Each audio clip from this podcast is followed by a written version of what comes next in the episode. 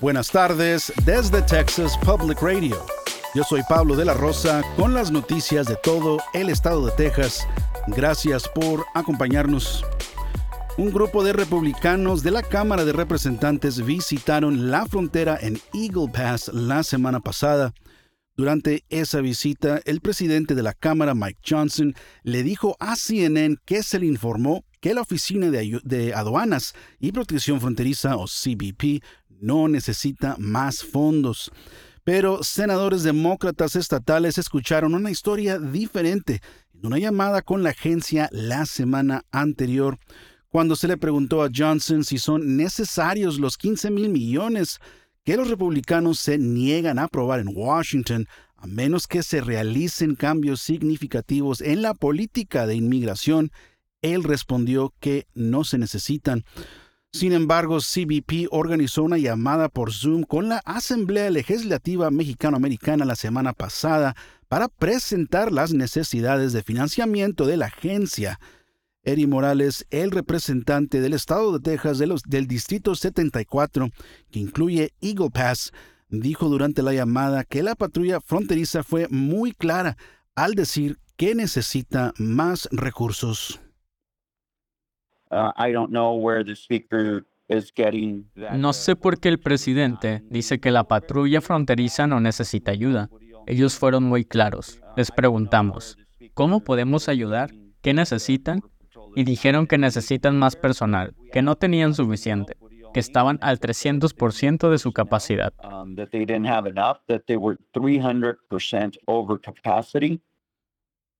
Morales dijo que CBP compartió durante la llamada que la falta de fondos y personal adicional no solo fue responsable del cierre de puentes en Eagle Pass, sino que también fue la razón por la cual no se podía expulsar rápidamente a los migrantes durante un aumento en la migración en la zona a finales del año.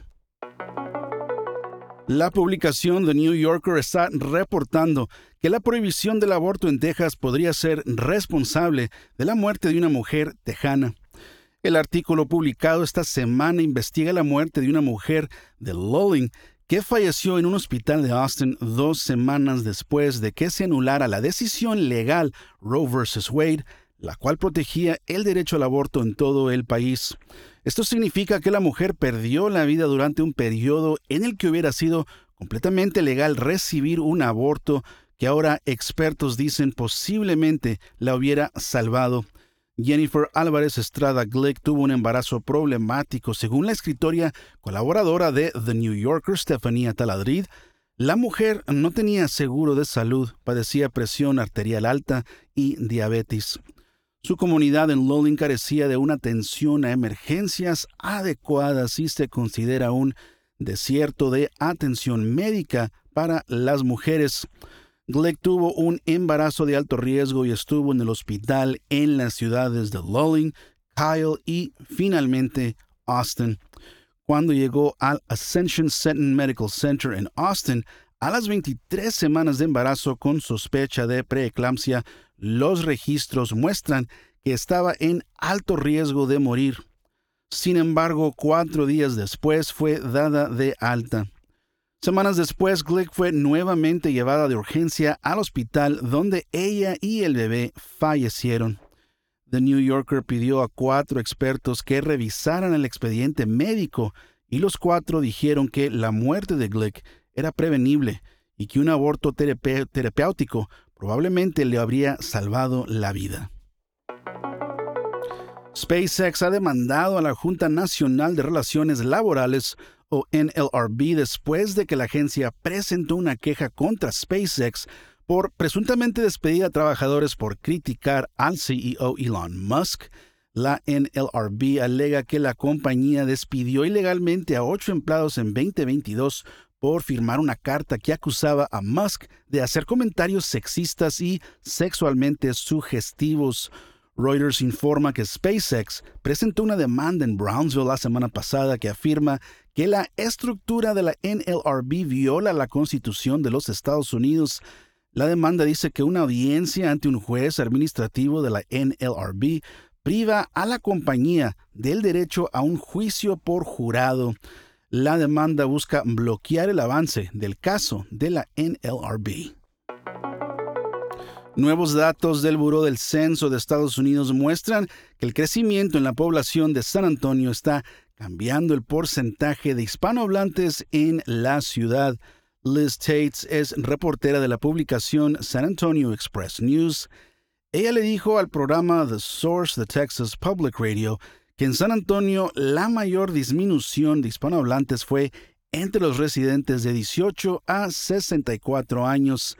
El porcentaje cayó del 35.6% en 2017 al 32.8% en 2022, pero curiosamente el número de hispanohablantes aumentó.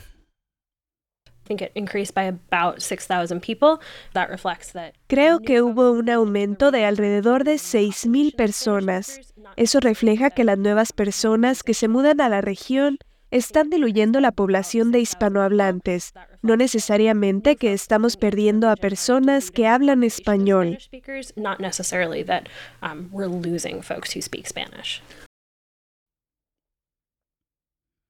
Tate agregó que dentro de las familias que han estado en el país durante mucho tiempo, a menudo hay un aumento en el uso de inglés y una disminución en el uso de español. Esto ha sido TPR Noticias al Día. Nos vemos mañana miércoles con más reportajes de todo el estado. Siga nuestro canal en YouTube o Facebook para no perderse ninguna historia. Desde el Valle del Río Grande para Texas Public Radio. Yo soy Pablo de la Rosa.